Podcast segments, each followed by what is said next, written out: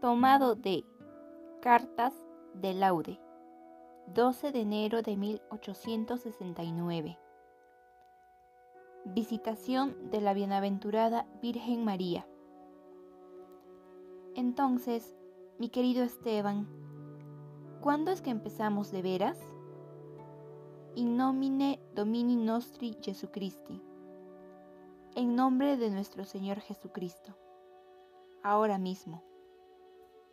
Oh Señor, tú que ves y lees en lo profundo del corazón, bendice nuestros propósitos y ayúdanos con tu gracia a conservarlo hasta el fin de nuestros días.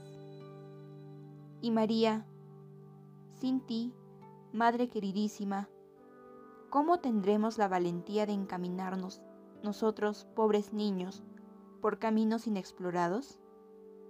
Jesús, María, José, ángeles y santos protectores nuestros, queremos caminar con ustedes. ¿Cuál es el camino más seguro? Adiós.